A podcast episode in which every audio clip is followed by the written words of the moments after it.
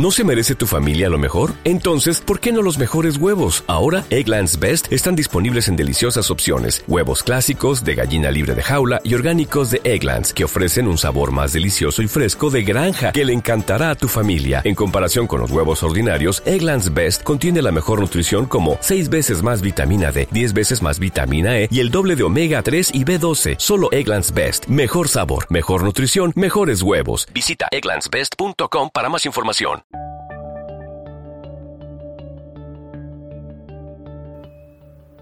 Buenos días, buenas tardes y buenas noches.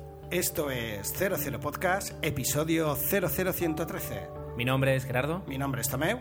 y ganándose las habichuelas trabajando aquí al lado, nuestro amigo y compañero Jesús. En el episodio anterior, Tomeu le dijo a Gerardo que no veía películas, entonces Gerardo se enfadó. En ese momento, Tomeu decidió hacer el podcast él solo y decidió eh, renombrarlo como Cero Podcast. En ese momento, Gerardo también decidió que no quería hablar más en él. En un momento dado, volvieron a la reconciliación y nos dimos cuenta que queríamos hablar de series. Por eso hoy, 00 Podcast hablará de series.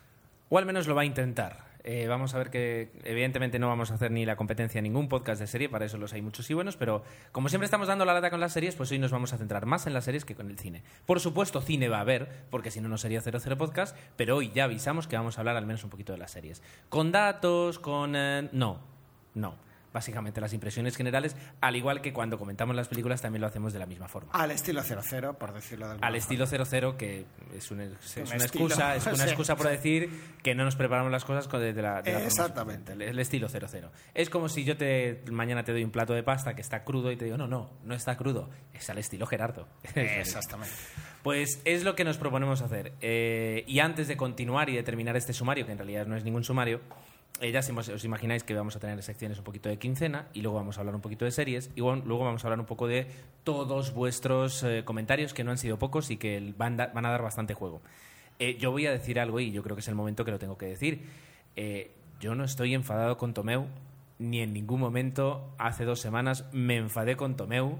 Eh, es verdad que la broma se nos fue un poquito de las manos. Nos solemos bromear y parece, hacer, parece que hacemos matrimonio. ¿Cómo es? Escenas de matrimonio. a Escenas veces de- sí. Y el otro día a lo mejor se, nos- se me fue. A- asumo- O se nos fue, se nos fue. me encanta, no, espera, Asumo toda la responsabilidad. Se, nos fue- se me fue un poco de, de las manos la broma y, y- y llegó a quedar incómoda. Yo cuando lo edité luego, eh, porque pensad que yo soy siempre el primero en que lo escucha. Ostras, te estás disculpando, pero ya lanzando puñas no, no, bola, tío. estoy, no, estoy diciendo que soy el primero que escucha siempre el podcast. Me di cuenta que quedaba un poquito incómoda, pero en ese momento ya era un domingo por la noche, ya no se podía hacer nada más, así que así, que así salió. Pero Y bueno, en que pos de la conste- veris- ver- verosimilitud similitud del Que podcast, conste, pues, vale, así que tome por favor, saltándonos todo tipo de protocolo, me encanta eso. Ven, dame un abrazo, hombre. venga, No, no, no, no, que de, vengas de, de verdad, espera, dejo los cascos. Deja los cascos. Ven, ven. A mis brazos. Ya está. Ya Bueno. está, listo. Muy bien. Venga, ya pues somos amigos. eh, vamos, empezamos.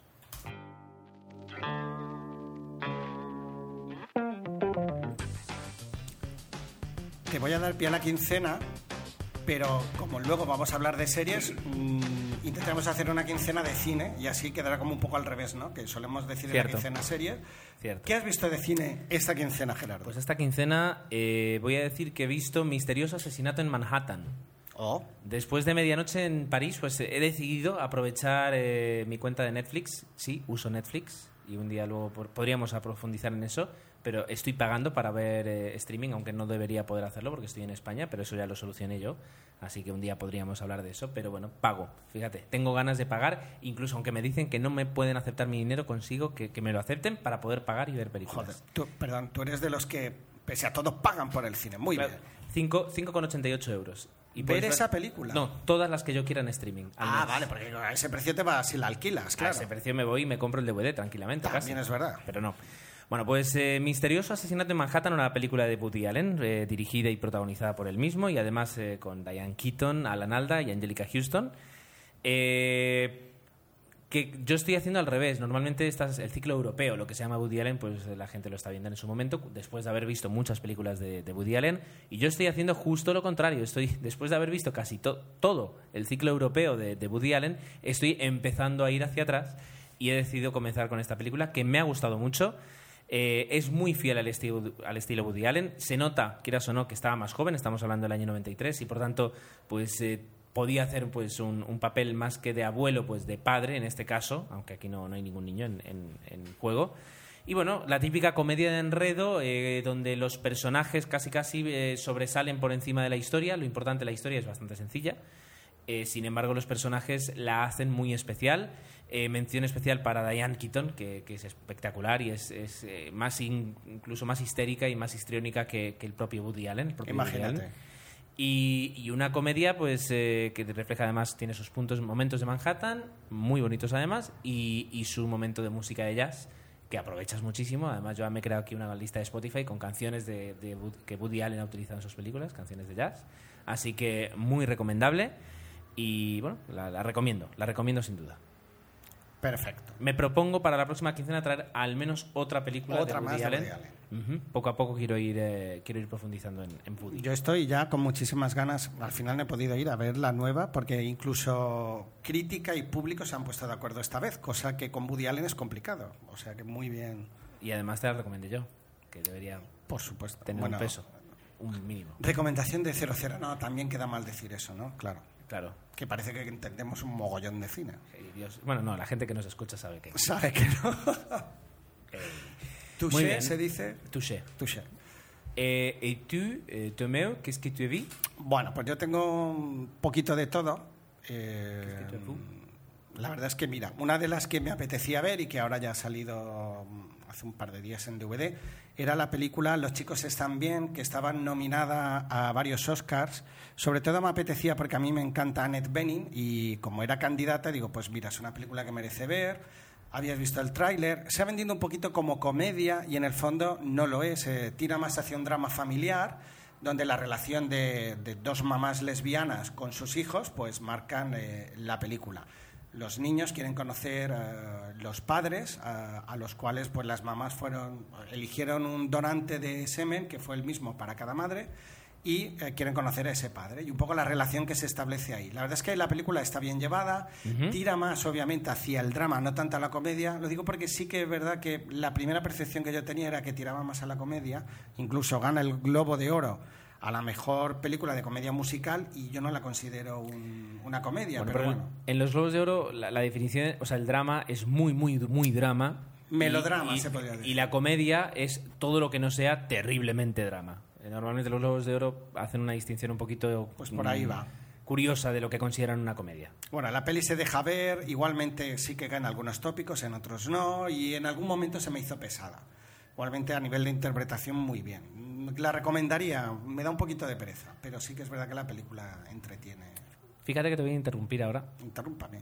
Eh, yo voy a comentar otra película de la quincena que no me acordaba que había visto. Oh, me- se merece esa interrupción. Y no me acordaba que la había visto porque es tan mala Que lo has intentado olvidar de que tu- mi cerebro automáticamente la borró. La película es Bajo el sol de la Toscana con Diane Lane, Yo he visto otra de Diane Lane.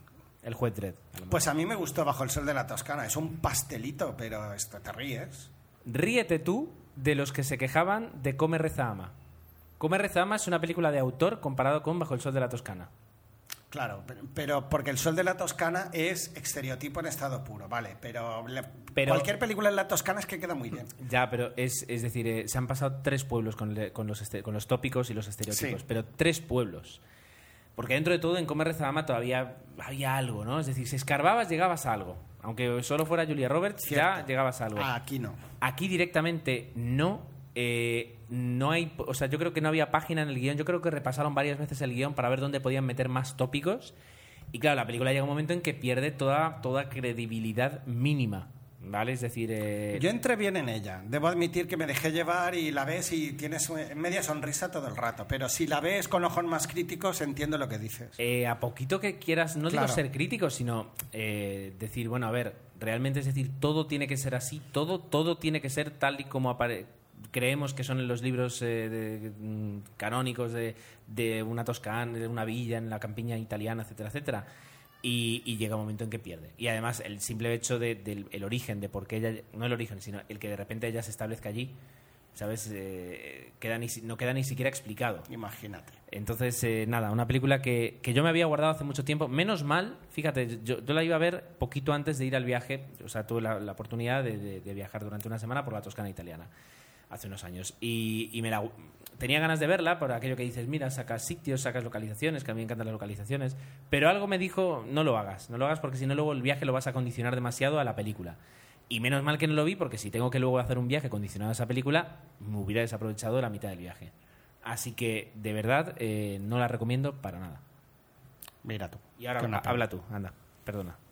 Perdona, ¿eh? Bueno, pues ya que has mencionado a Daniel Lane, recientemente eh, estrenó Secretariat, que es una película que está basada en hechos reales y cuenta la historia pues, de un caballo el cual consiguió la triple corona. ¿no? Está, es un poco la típica película de superación en que, bueno, mmm, ella es uh, la hija de, de, El padre tiene una granja, fallece la madre al principio de la película y entonces ella decide ir allí y tomar un poco las riendas porque el padre está en una situación de salud que no acaba de ser muy buena. Entonces decide eso y las circunstancias de la vida se encuentra con un potro que promete uh, ser una gran uh, una gran, bueno, ellos ya ven desde el principio pues que puede ser un gran corredor de carreras y esa es la idea, ¿no?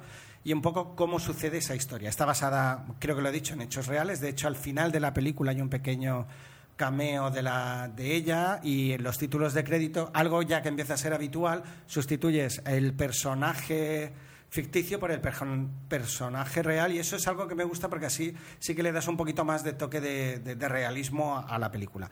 ¿Qué ocurre? Hablando de tópicos, eh, la película recae en todos los tópicos. Hay que decir que es una película Disney, por lo tanto, uh, melosa, uh, intentando buscar la lágrima fácil, demasiado quizás y luego, por ejemplo, está John Malkovich haciendo de entrenador del caballo y que se supone que va a ser un gran entrenador, que es el gran entrenador que necesita ese caballo para llegar a los retos uh, que se le proponen. En ningún momento de la película vemos entrenar al caballo, pero realmente él hace ese papel. Entonces es muy chirriante todo. La verdad es que es una película tópica dentro del género de, de, estas típicas de basada en hechos reales y cómo consigue la mujer superar las dificultades, pero claro, eh, es una pena porque al ser una producción Disney todo, es todo muy muy light durante la película, una pena. Tú eh, dos cosas voy a decirte. Una, ¿tú viste Seabiscuit? Sí, ahora mismo la iba a mencionar. Mucho me mu comparada con Seabiscuit es muchísimo mejor. Sí, sí que el Seabiscuit consigue meterte más en la eh, empatizar más. La verdad es que me gustó muchísimo más que esta. Vale, vale. Pero si te gustó la primera, si Biscuit, pues sí que esta también yo creo que te gustará. Porque la película no es que sea insufrible, lo que pasa es que pues, lo que tú dices, la ves con un mínimo de autocrítica. En el caso que tú dices de la Toscana, pues yo, como no esperaba nada, cero. Y aquí esperabas un poquito más de chicha y realmente se queda se en la superficie. Pero funciona lo que decimos muchas veces, película de telefilm. Es un telefilm vestido con actores más relevantes a nivel americano y por eso debió estrenarse, que duró muy poquito aquí en España y que ahora ya en DVD pues supongo que tendrá una segunda juventud, quién sabe. Y otra cosa que te iba a decir es curioso porque a veces seguimos eh, calificando de blandas eh, las, eh, a las películas producidas o, o con la mano de Disney detrás pero luego te pones a ver según qué canales de televisión y los programas que produce, eh, y son cualquier, dedicado además a, a, público infantil o juvenil o preadolescente, y son cualquier cosa menos, menos eh, suaves en, en, los planteamientos de las series. Así que es curioso, no digo doble rasero, pero yo creo que somos nosotros que, que todavía pensamos que Disney solo produce cosas bonitas y para niños, y, y luego, bueno, pues cuando te pasas al plano adolescente, Dios santo querido. Sí, realmente da miedo. ¿Qué más? ¿Algo, ¿Has visto algo más? Pues mira, iniciando a mi, a, a, a mi hija en el mundo de los superhéroes, uh, pudimos ver uh, Los Cuatro Fantásticos otra vez, que uh -huh. la primera, que realmente mm, no es de las, de las películas de superhéroes de Marvel que más se haya hablado, pero a mí realmente me parece una peli simpática. En la, en la, cual los personajes pues intentan hacerlo lo mejor posible y el personaje de la antorcha humana realmente está divertido. La vuelves a ver y sí que entre la cosa y la entorcha humana se produce una buena química, a lo mejor no tanto entre los otros dos protagonistas, pero que es una película simpática que me gusta reivindicar porque es verdad que es una peli de acción con el cameo de Stan Lee nuevamente, que eso siempre ya parece que es el marca de la casa. Divertida, simpática y la, se- la secuela o la segunda parte no me pareció tan redonda como, como la primera. Recuerdo que lo dijiste, sí. Típica película de se crean los superhéroes y, y bueno, y un par de escenas de acción que realmente están muy bien. La escena del puente, donde aparecen por primera vez todos los superhéroes ya donde se dan a conocer, creo que está muy conseguida. Tengo, la verdad es que tengo ganas de, de ver esa película, eh, así como la de X-Men que hay ahora en cartelera. Sí, Que, Orígenes. mm, sí, no sé por qué me da la sensación, yo que no tengo ni idea de Cuatro Fantásticos ni de X-Men, toda esta parte de cómics, la verdad es que debo reconocer que no, no la controlo. Eh, pero me da la sensación de que son frescas películas de acción sin demasiadas pretensiones, con ganas de, hacértelo, de, de hacerte divertir. Sí. de Yo divertirte creo que aquí era esa la vocación y la parte cómica que en algunas películas se intenta y queda coja, yo creo que aquí se consigue. Bueno, me he olvidado que aparece Jessica Alba para los fans de la misma, pero que bueno, no aporta nada ni deja de aportar más que Bueno, bueno, bueno, bueno. Bueno. Perfecto. La verdad es que están todos bien, ¿no? No es una Cool, película cool, cool, cool. Como diría Abed, cool, cool, cool, cool. Me- o sea, me canta menos que Thor. Que en Thor. este caso no soy yo tan positivo con Thor, que tiene un director, se supone, un poco más de, de renombre. Luego, Ya- si queréis, mencionamos cómo va la encuesta que estamos haciendo. No sé si ya. Yo creo que tienes algo más que comentar en cuanto no, a cine? en cuanto a películas. Pues ya no. mira, es un buen momento con la excusa de los Cuatro Fantásticos para hablar de la, la encuesta que, que os propusimos acerca de, de quién sois, de DC o de Marvel. Eh, hay que decir con todo esto, eh, y al menos con, con los datos que ahora mismo cuento, que así como DC todavía no tiene una productora propia, Marvel eh, con Iron Man decidió ya directamente lanzar para poder explotar su eh, propia productora. Yo creo que además fue el, el- el inicio de ese plan eh, de, de llevar a- poco a poco a todos sus superhéroes para luego hacer la película conjunta y, y relacionar todas las películas como tú nos contaste, Tomeu. Y eh, a partir de ahí fue cuando tuvo su, su propia productora. Sí. Y lo que comentaban es que la ventaja es que eh, es pequeña, tiene dinero, o sea, quiero decir, puedes hacer la película tal como quieres, pero es lo suficientemente pequeña para poder hacer las cosas con una ligera independencia de los estudios eh, que, por ejemplo, pues no puedes hacer con, con otras películas de superhéroes. Y de tal vez de- por eso, eh, pues eh, Iron Man, una película como Iron Man con Robert Downey Jr., tenía esos puntos que no tuvo. Aunque también es verdad que la segunda parte de Iron Man ya perdía bastante y se situaba un poquito en, Claro. en- en lo más habitual, pero la primera sí que fue muy diferente, yo creo. Es decir, el, el planteamiento eh, y eso lo hace. Todo esto lo sé no porque sea un estudioso del cine, sino porque me compré la edición de coleccionista del DVD de Iron Man y eh, tenéis más de dos horas de extras que yo realmente os recomiendo de toda la creación de- del producto de, como película de Iron Man. ¿Del primero o del segundo? Del primero, Ah, primero. yo no tengo esto. Sí, sí, sí. Pues mira, haz una cosa, tú comenta ahora si quieres cómo va la votación, que yo me voy a servir un vasito de agua. Perfecto. Adelante. Pues mira, viendo, la verdad es que la hemos dejado ya unos 15, 20 días, se han obtenido 101 respuestas y yo iba haciendo seguimiento ah, desde el principio y curiosamente casi siempre iba a la par el empate técnico y Marvel estaba por encima y se ha mantenido así siempre. Con lo cual, 57 respuestas estáis a favor de Marvel. Algunos ya habéis dejado la justificación de por qué en los comentarios y ya os diremos qué habéis dicho. Y luego están las adaptaciones de DC que han obtenido 44 votos y el 44% de, de, en este caso, de- del porcentaje. Gana, te diría que por los pelos se puede decir, eh, Marvel con 57 votos. Pero, ya me servido el agua, pero es curioso. Di, di. Sí, sí, vas a decir el pelo, cierto. No, digo que es curioso que, que nadie, se- o sea, no ha habido una- un resultado en plan me decanto, ¿no? Marvel sí, DC es una porquería o, o DC para siempre y Marvel no lo puedo ni ver, sino que en realidad está todo bastante, bastante igualado, lo cual supone que eh, tanto por la calidad de los superhéroes como, co- como por luego cómo se han llevado a la pantalla, pues está bastante igualada la cosa. Y otra cosa que, que también me llamaba la atención es que los que votaban a favor de Marvel igualmente reconocían e incluso consideraban superior las adaptaciones de Nolan de Batman. Como diciendo, Marvel lo ha hecho mejor, pero si es verdad que Claro. tenemos que pensar en película y guion, pues las dos de Batman ah, eran superiores eh, en ese sentido. Es que nunca nos cansaremos de decir que tanto, que tanto Batman Begins como El Caballero Oscuro han supuesto un desafío para todos los que vengan a partir de ahora a hacer eh, adaptaciones de, de cómics. Eh, se ha demostrado que puedes coger a, un señor, decir que es un hombre murciélago, eh, Quiero decir, coger el, el carácter, digamos, de la, de la serie de comedia de acción de los años 70, que era eso, pura comedia, pues puedes coger a ese señor y transformarlo sin cargarte la historia y sin cargarte, digamos, el, el legado de, de la figura de Batman, hacer una película que eh, sea espectacular, que todo el mundo quiera ver. Y eso, eso hay que agradecérselo al señor Nolan. Y si me apuras, al señor Zimmer por la banda sonora. Y si me apuras, al señor Bale por su interpretación. Claro, el que inventó Batman no tiene ningún mérito. No me has escuchado, estoy hablando de la... Sí, sí, sí, era broma. Vale. Muy bien. em, Yo le doy. Perdón, perdón, perdón. Yo no estoy de acuerdo. Creo que de los dos Batman, lo peor es la interpretación de Nolan, desde mi punto de vista. Es- No digo que sea mala, pero digo que es lo peor. ¿Sabes qué pasa? Que es verdad que desde el momento en el que no sales en, no sales en la cámara porque eres el director, Nolan no puede interpretar Ay, muy bien. Bale, Pero, perdón, gracias. Muy bien. Has estado cruel, pero me lo merecía. muy bien, continuamos con las noticias. Quita la entonces. tos. Bueno, Bale, Christian Bale es lo peor de. Mira que lo he dicho tres veces. Christian Bale, lo peor de Batman. Ya. Eh, ¿Sabes cuándo va a cambiar esto? ¿Cuándo la interpretación del personaje de Batman va a cambiar?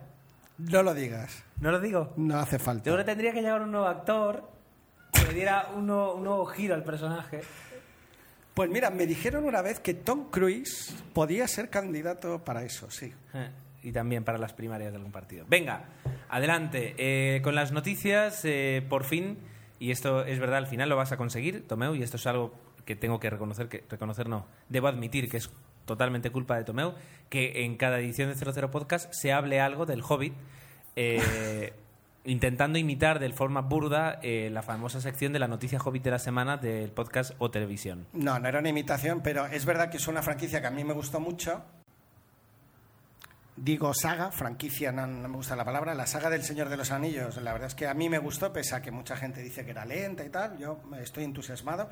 Cada vez que veo la primera me sigo enamorando más y obviamente, ah, pues ya saber que hay fechas de estreno para las dos películas, pues a uno le emociona. Eh, la primera, de Hobbit, que se llamará An- An- lo digo en castellano, Un viaje inesperado, se estrenará el 14 de diciembre de 2012. Esto es An Unexpected, no, Unexpected Journey. Exacto.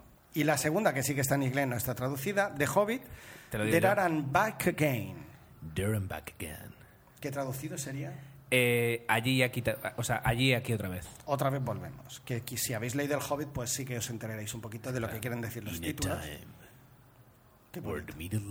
Tenemos que actualizar las promos, que son más viejunas. Pues mira, lo mismo ahora podíamos, cuando terminemos de grabar el podcast, podíamos hacer un momentito de grabar las promos. Porque el otro día me dijeron, necesitamos las promos de tu, de tu podcast. Tenemos la de Milcar en algún lugar secreto que no hemos vuelto. Creo que ni están colgadas. Claro que está colgada. La, La de Milcar. Por supuesto. Me encargué yo de colgarla en, Ah, en perfecto. momento. Pues esa sí que está actualizada. Ya, pero hay que... Solo es una, Tenemos que remasterizar las nuestras. Que Que además- aprovecha para saludar a la familia Milcar, que los pude ver en Madrid este fin de Bueno, estuve venga. muy contento. Eh, que ya tenemos en teoría fechas de estreno incluso para las dos películas del Hobbit, La primera hemos dicho el 14 de diciembre de 2012 y parece ser que la otra se hará a esperar un año y será para el 13 de diciembre de 2013.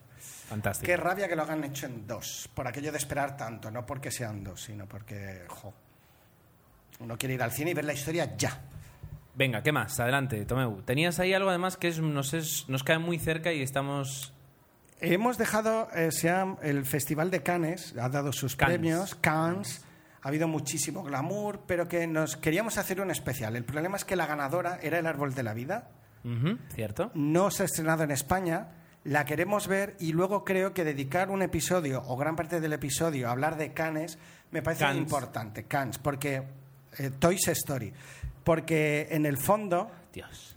eh, siempre hablamos de los Oscar y, y creo que hay otros, bueno, los Oscar es una ceremonia, no es un festival, pero hay festivales que tienen muchísima más solera o más fama y que no y no los tratamos con cariño y creo que se merece la pena. Jesús nos lo, ha- nos lo comentó en algún tuit y la verdad es que sí, que, que creo que vale la pena, pero en vez de ahora perder un ratillo, pues dedicarle el tiempo que se merece, pues cuando se estrene la película, hablar de la película y un poco del festival y, y el- y la importancia que tiene a nivel mundial. ¿Te parece, Gerardo? No, yo creo que es, eh, eh, puede ser muy interesante eh, si hablamos de eso. Así que por mí, adelante, adelante. Entonces, eh, lo que estábamos diciendo, hay una noticia, bueno, saltó la noticia la semana pasada. La verdad es que mm, en ese momento pues se nos quedaba bastante lejos el, grabar el episodio y por tanto no sabíamos cómo iba a ir. El Cosmonauta es una producción eh, de una película de ciencia ficción. Eh, nosotros tuvimos la oportunidad, pues hace más de un año, de casi te diría, casi dos años, de entrevistar, eh, pues aparte de su equipo técnico y de relaciones públicas, porque lo que diferencia al Cosmonauta de la mayoría de las películas es en la forma de producción. que se distanciaba muchísimo de, la producción de una película como estamos habituados a encontrarla y se, se, basaba en un concepto que en inglés se llama crowdfunding, y que viene a ser eh, mm, que lo que busca es la financiación en, por pequeñas cantidades de muchos inversores o de muchos donantes individuales. Eh, todo el metraje, todo lo que se crea, eh, se licencia como Creative Commons, de forma que cualquier persona luego pueda hacer su propia remezcla, si quiere, de la película y eh, es una especie, o sea, es el, concepto del software libre, es decir, en este caso del arte libre, se está creando todo un proyecto que, luego la gente va a poder utilizar y que incluso a la hora de ver la película te la podrás descargar, la podrás comprar en DVD o eh, si quieres ir al cine podrás pagar una entrada y ver la película en el cine, pero luego te la podrás descargar porque va a estar en Creative Commons. Entonces, un proyecto muy interesante y que, y que desde aquí apoyamos. Pues eh, la gente del Cosmonauta hace, pues eso, una semana lanza un mensaje, un SOS, y es porque una de las productoras eh, independientes eh, rusa que iba a poner dinero para, para, financiar la película, en concreto 40.000 euros, por algún motivo se, echa atrás, dice que no puede continuar. Y lo hace ya cuando ya se, digamos, está todo el montaje, eh, todo el rodaje preparado, montado, los billetes comprados para ir a Rusia, para hacer grabar las escenas que eran necesarias. Y en ese momento se encuentran que si les falta ese dinero, pues muchas de las escenas que iban a grabar no se van a poder grabar y piden que necesitan, si no hay mal, eran 10 días o dos semanas, ahora no recuerdo el tiempo exacto, conseguir 40.000 euros. Yo creo que no tardaron ni 5 días. Cuatro, según. Cuatro. Cuatro días en conseguir no 40, sino 60.000 euros. 70.000. 70.000 euros. Eh, Qué barbaridad. Lo cual, además, en estos tiempos, tal y como está, como está el, mundo económicamente, eh, no deja de, asombrarme. Y, hablo en personal porque la verdad es que personalmente me asombró. Yo pensé que, lo tenía muy complicado y, me equivoqué de lleno, lo cual me alegro mucho de haberme equivocado. Entonces eso significa que el proyecto del cosmonauta sigue más vivo que nunca y, que dentro de cada vez menos tiempo vamos a poder disfrutarlo. Y a fe que cuando se publique, cuando se publique la película y se estrene, y ojalá la podamos ver en cine aquí en Palma, pues os contaremos y, hablaremos e intentaremos otra vez hablar con alguno de los, de los responsables de la película para que nos cuente eh, lo que ha sido la experiencia y, cómo, cómo, ha sido la aceptación de la película. Y todo esto eh, nos ha llevado a, que hablemos de otro proyecto, ¿verdad, Tomeu? Pues sí, está un poco ligado a la forma de, conseguir la financiación. Eh, hemos hablado alguna vez, tenemos unos amigos que además nos consta que son fieles seguidores de 00 Podcast, que son Marta y Alberto, que se ríen bastante, bastante mucho de mi pronunciación del inglés y otras cositas, pero a los cuales queremos un montón. Y bueno, tiene una productora que se llama Kindrop y que hace unos meses, ah, con, eh, bueno, ellos realizaron un documental que se llamaba Los monstruos de mi casa, que la verdad ha tenido bastante resonancia, incluso a nivel mundial, ganando algunos premios y tal, donde Artífices colaboró en la parte um, un poco de, tecnológica de redes sociales y creación de la página. ¿Qué es Artífices? Mínima. ¿Qué es Artífices? Es un estudio de páginas web que bueno, Artífices es el sitio donde grabamos normalmente 00, nada más. Vale, Bueno, pues estos amiguetes han puesto en marcha otro proyecto que han titulado Vacaciones en Chernobyl. Y tiene un poco que ver con ah, niños de acogida que vienen cada verano a Mallorca desde la zona de Chernobyl a pasar unos días de vacaciones. A raíz de esto se les, ha, ah, bueno, se les ocurrió la idea de hacer un documental donde poder contar un poco la experiencia y ah, juntamente con la asociación que se llama pereis con doble L, pereis.org, pues intentaremos poner los enlaces en la web o hacer alguna entrada donde explicarlo, em, contar un poco mejor esta historia. El problema es que no tienen financiación, ah, al final puede que asuma parte del proyecto una televisión de Mallorca que que bueno, que es pública, pero que a través de las recientes elecciones pues no sabemos muy bien si van a seguir o no, con lo cual están buscando financiación, no es mucha, estamos hablando de unos 3.000 y pico de euros, y han creado pues, un poco siguiendo la estela del cosmonauta, un proyecto en la página creando.com. Ahí en esta página un poco pues tú aportas tus ideas, en este caso sería la financiación de este proyecto y poder eh, colaborar tú de alguna forma. Dime, dime, que me... No, que la página es creandu con K. Ah, vale, para que la gente lo, lo- lo encuentre bien. Bueno, pues la idea es que entréis en esta página, busquéis el proyecto y si queréis, obviamente esto es totalmente libre, podéis apoyar el proyecto. El problema es que, bueno, solo llevan recaudados, no sé si ya mil y pico de euros, les quedan todavía unos tre- dos mil y pico y el plazo es limitado. Pero bueno, a los que de alguna manera os gusta colaborar, creo que desde 20 euros ya podéis aparecer en los títulos de crédito del documental y a partir de 50 pues eso incluye un DVD. Un poco la idea que el cosmonauta y creo que me consta que alguna otra película han puesto en marcha, ellos la han querido poner en marcha con este documental. Como son amigos, como está relacionado con el cine y como es un proyecto que, que- que nace pues desde una temática social, creo que merecía la pena mencionarlo y luego que cada uno de vosotros pues eh, actúe en consecuencia. Nos podéis llamar spammers también, obviamente, pero bueno, creo que lo, de verdad que lo hacemos desde el cariño y porque creemos, eh, nos consta que además producen muy bien, porque los monstruos de mi casa, si no la habéis visto en la web, la podéis ver y la producción es magnífica, con lo cual creo que merece la pena. Bueno, por último, Dios mío, esta vez sí que traemos noticias. Y a ver si los traemos un día aquí para que nos hablen más de las Es verdad. y de esto. Mira, este verano además, lo estaba pensando, vamos a organizar aquí bastantes tertulias. Yo voy a traer también gente. Ah, lo has pensado. Muy bien. Lo he pensado yo por mi parte. Me alegro. Pero estaría bien, ¿eh? Me parece un bien, me parece bien. Que a veces flaquean los estrenos, pues traemos aquí tertulias sobre diferentes aspectos de, de la, de la cultura del cine. Bien, por último, un vídeo que nos pasó el otro día, eh, Palmax Maverick, eh, cuyo enlace vamos a colocar esta noche en la entrada para que podáis disfrutar. El vídeo se llama Everything is a Remix, Kill Bill, eh, y lo que son son cinco minutos y medio de escenas de Kill Bill y viendo las referencias de otras películas. Co- todo ello muy bien montado, con una edición exquisita, Impecable.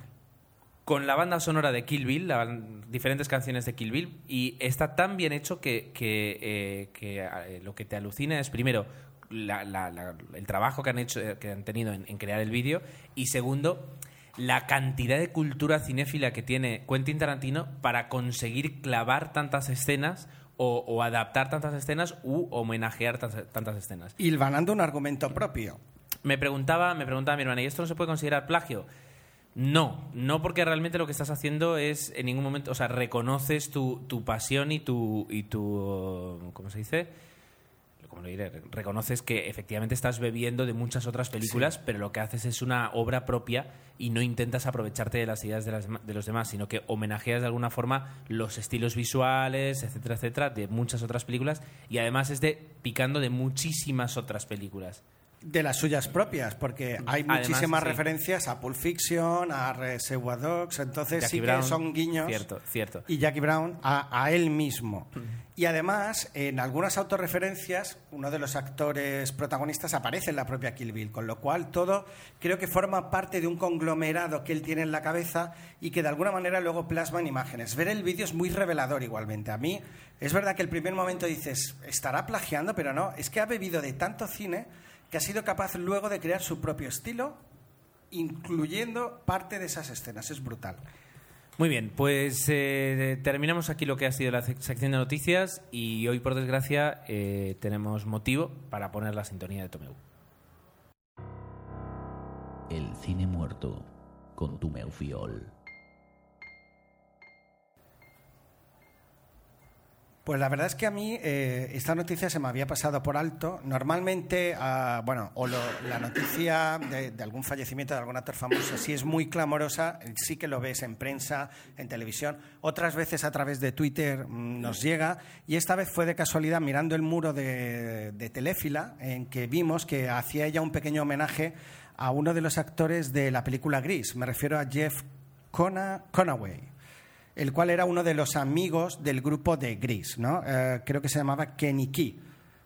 Y que, bueno, eh, la verdad es que en la película eh, era un personaje importante, era el compañero más malvado, más chulo, pero que también era un, una gran, un gran amigo de John Travolta en la película. Y, y sí que es un actor que yo, por ejemplo, luego posteriormente, eh, creo que en alguna película hemos podido ver, pero su trayectoria tampoco ha quedado muy, muy así, pero bueno, merecía la pena mencionarlo y en el muro de Telefila eh, ella hacía su propio homenaje poniendo un trocito de la banda sonora de, de la película. Pues aquí, eh, bueno, falleció a los 60 años, o sea que relativamente joven, teniendo en cuenta que es de la quinta de John Travolta, pues lógicamente es así. Pues eh, queda aquí hecho el homenaje y sin tiempo, sin tiempo que perder vamos a parar y vamos a, con- en esta vez, en lugar de hablar de cine, vamos a hablar de series.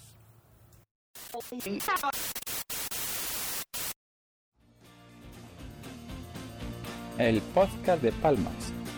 Un podcast sobre Magic the Gathering, informática, fricadas y un poco lo vaya surgiendo. lo podéis seguir en http el podcast de palmax.blogspot.com Así de sencillo. Nos vemos pronto. Hasta luego.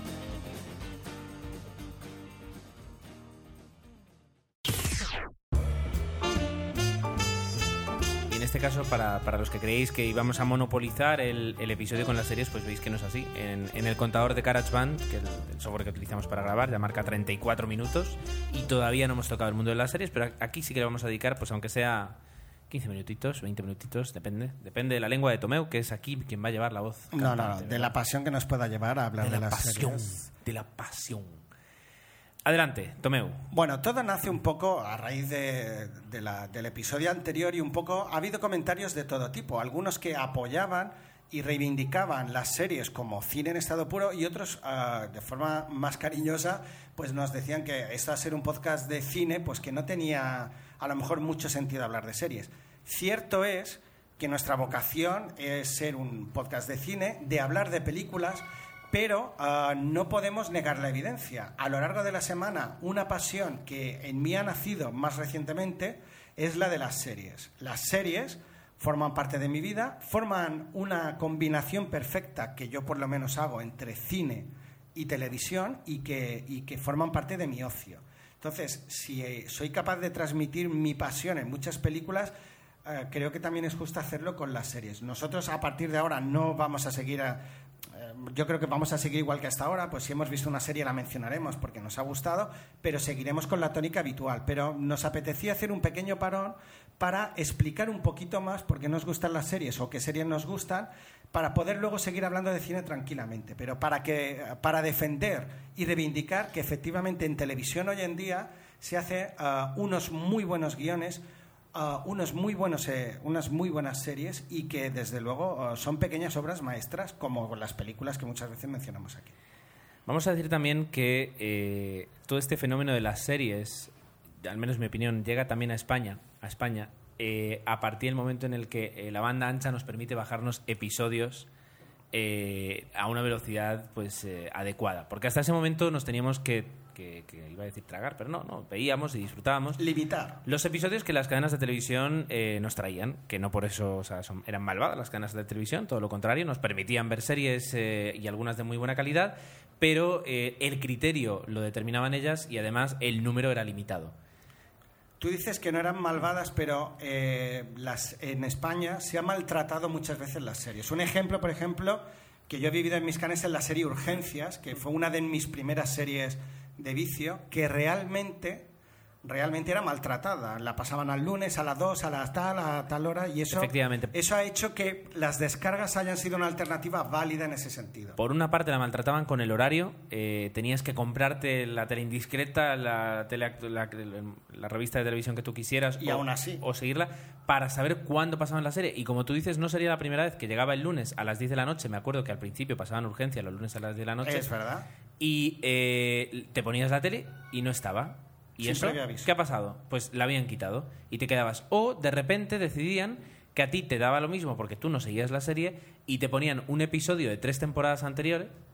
De tre- de tre- sí, eh, o, o de repente se ponían a hacer reposiciones cada día. Es decir, y no respetaban la, la numeración. O, por ejemplo, te combinaban eh, un episodio de Navidad y al siguiente uno de verano. Entonces te rompían los hilos argumentales de- de- de- de- con una facilidad pasmosa. Ahora mismo, por ejemplo, Telecinco, eh, perdón, Antena 3 sigue mal y la Fox y la Fox mucho peor que Antena 3 Eh, sí. sigue maltratando eh, su serie de oro que es Los Simpson, que después de 20 años siguen siendo líderes de ausencia, de, au- de ausencia De audiencia en su franja todo lo contrario, de audiencia, cogiendo 14 episodios y repitiéndolo semana tras semana cuando hay más de 200. Eh, vale que a lo mejor solo tienes esos 14, pero te están dando muchísimo rédito y tendrías que, cuidarlos más. Como tú dices, en el momento en el que, eh, gracias a Internet, tenemos, tenemos el control, nos sentimos de alguna forma licitados a ver las series, ya que primero no tenemos que esperar un año y medio a que lleguen y se doblen, cuando además, eh, por el tema de Perdidos, la última temporada, se pudo comprobar que puedes hacer un seguimiento de una serie con muy poca diferencia de tiempo. Eh, yo creo que una semana, dos semanas es admisible, pero que, por ejemplo, aquí, si no voy mal, eh, trac- eh, prácticamente seis meses desde que se estrena Dexter a- en Estados Unidos hasta que llega aquí y se dobla, Que lo sé. pues no tiene sentido. Eh, y la gente que quiere seguir las series, pues ahora tiene una forma además mucho más ordenada y que gracias a diferentes webs puedes hacer un seguimiento perfecto y, y saber que si sale el lunes en Estados Unidos, el martes por la mañana la tienes descargada y sin ningún problema. Además, en versión original subtitulada, que para los fans de la versión original es encima mucho mejor. Que no se ha apostado, ahora Fox ha hecho intentos en horario a partir de las 12 en España, hablo de la cadena Fox en España, de emitir la serie en versión original subtitulada. Creo que House lo hacía y no sé si alguna otra. No lo sé. No sé si les ha ido muy bien porque me consta que no lo hayan repetido mucho. Pero bueno, eso de tener que esperar seis meses, desde luego, yo creo que hemos cambiado, gracias a, esto que ha explicado Gerardo, incluso hemos obligado a cambiar a las televisiones la forma de tratar las series y se han realizado bastantes mejoras. Aún así, eh, todavía creo que mm, la mayoría de nosotros utilizamos el recurso que es la, la descarga. En Estados Unidos existen sitios como Hulu, Hulu, o sea, hulu.com, en los que si tú pagas eh, 9 dólares al mes, tienes acceso a prácticamente todas las series, prácticamente, eh, con muy poco retraso con- desde el momento en que se estrenan en televisión y a una calidad más que aceptable y lo único que te ponen es algo de publicidad antes y a lo mejor te ponen pues un anuncio de 10-15 segundos en medio del episodio y luego te lo dejan. La ventaja es que puedes disfrutar de series, ahora te voy a decir una que me acuerdo que está eh, Canción Triste de Hill Street, por ejemplo, y puedes ver todas las temporadas de Una de Canción las Triste clásicas Hill de- Street. Cosas que normalmente aquí para conseguir tienes que...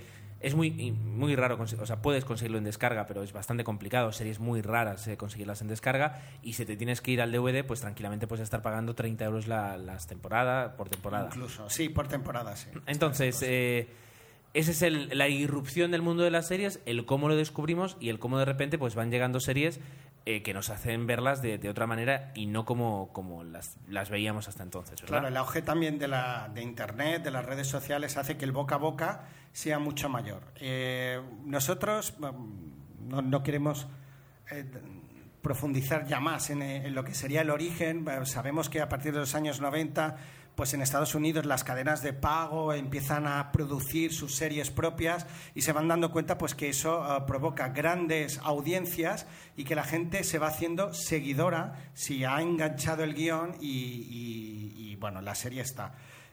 ¿Qué ocurre? Um, yo distinguiría un poco pues entre las series, obviamente, entre las series americanas, que creo que están a años luz, las series españolas, que tenemos mucho que aprender, pese a que alguna vez han hecho las cosas bien. Eh, lo, de- lo que es verdad que las series aquí las hacemos muy a la española y muchas veces a la comedia fácil, al chascarrillo, y nos dejamos la serie seria.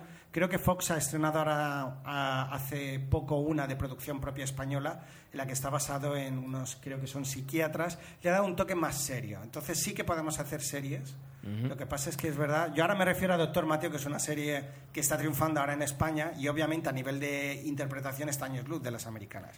Y luego están las británicas, que con menos episodios, eh, muchas veces son seis, a veces las temporadas de las series inglesas la mayoría son seis episodios, en contra de los veintitantos de las americanas, pues que creo que también están haciendo producciones muy buenas. Tienen producciones muy buenas. Y luego también recordemos, y eso es verdad, y yo me acuerdo un- unas declaraciones de, eh, de los responsables de Hospital Central cuando comenzó, que decían que el presupuesto de toda una temporada de Hospital Central era el presupuesto de un episodio de urgencias. Es Entonces, cierto. evidentemente, eh, la calidad no puede ser la misma.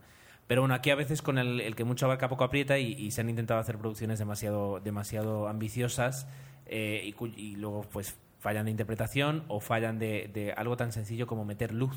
Yo recuerdo que cuando se estrenó Cuéntame, una de las series españolas que nos guste más o menos, y la verdad es que yo vi unas, unas cuantas temporadas de Cuéntame, Yo no he visto nada, curiosamente. pues eh, una de las mayores cosas que, que nos llamó la atención era lo bien recreada que estaba en la España de los años 70 o, o 60, empezaba en los 60.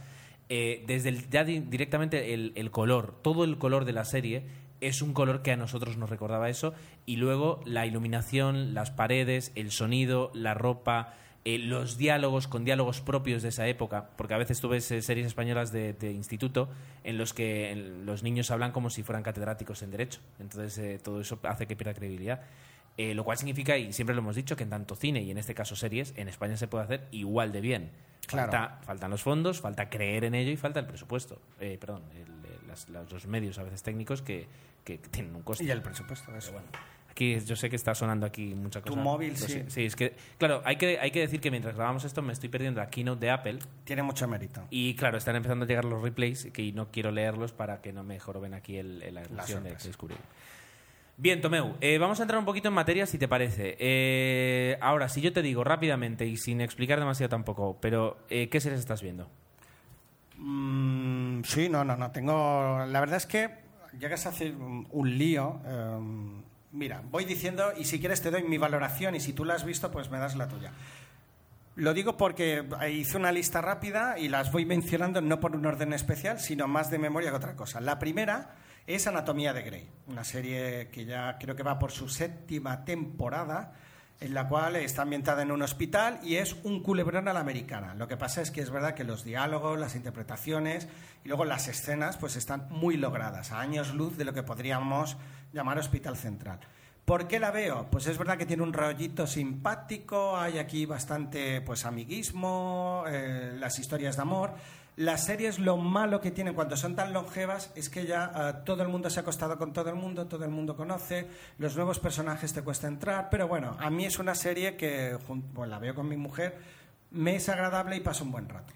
Sí, pero eso pasaba también con urgencias y, por ejemplo, en urgencias nunca te cansabas de los personajes que iban llegando. Estaban tan bien, tan bien incorporados que, que ni te das cuenta. Lo que iban pasa entrando y iban que saliendo. mm, a partir de, bueno, no diré de la desaparición de Josh Clooney, que fue muy temprana, a urgencias ha costado mantenerse, ¿no? Y, y la verdad es que ha tenido temporadas muy, muy flojas, pero que ha sabido luego compensar bien. Yo, eh, urgencias, que es otra de mis, estaría dentro de mis favoritas de toda la vida, la he visto, he visto sus 15 temporadas, todas enteras. Y la verdad es que fui fan de ella y me supo muy mal que acabara, pero era necesario que acabara. 15 son muchos. Desde luego que son muchas. Dos que te encantan y sé que has visto. Big Bang Theory, que las podríamos calificar como sitcoms, porque son de duración inferior a 50 minutos, están en estos unos son 20. 20, 23. Y Community.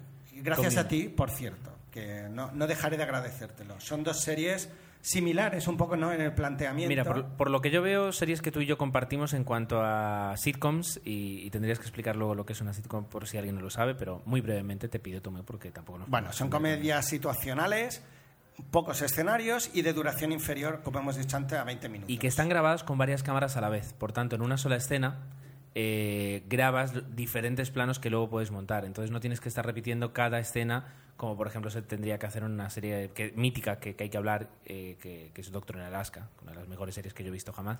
Pues ahí pues no tienes que hacer eso, sino que tienes varias cámaras y entonces vas Correcto. cogiendo planos. Bueno, pues eh, yo me diría a tres. A tres Y que eh, suelen tener sit- público. Exacto, tres sitcoms, que sería una es eh, Cómo conocí a vuestra madre, Community y Big Bang Theory. Las tres son muy diferentes entre sí. Eh, si tenemos que decir dos parecidas... ¿qué Bueno, que estás siguiendo, porque ¿Eh? te dejarías una mítica que es Friends. No, pero que estamos siguiendo ahora Pero que mismo, estamos siguiendo. que este- y que se están emitiendo actualmente. ¿no? Eh, por una parte, eh, Big Bang Theory fue una, una serie que en su momento tuvo muchísimo, muchísima fama por el hecho de, de que abrazaba la cultura, la cultura geek y la cultura nerd, eh, pero que yo al menos he decidido de momento... Bueno, es verdad que el final de la cuarta temporada deja abierta una puerta a la esperanza y Sí, tal vez ha mejorado habría que ver. Pero, pero la serie se ha embarrado, o sea, se, se ha embarrado muchísimo eh, porque no he- desde mi punto de vista no ha evolucionado para nada los Estoy personajes. Y lo, que ha- lo único que ha hecho ha sido ir añadiendo personajes, añadiendo personajes que al final llegan al fondo de la botella sin, sin aportar nada, eh, dejándole siempre pues a- al trío Sheldon, Leonard y Penny pues que intenten mover todo. Eh, ya digo, yo en un principio, salvo que se tuerza mucho, no veré la quinta temporada ya.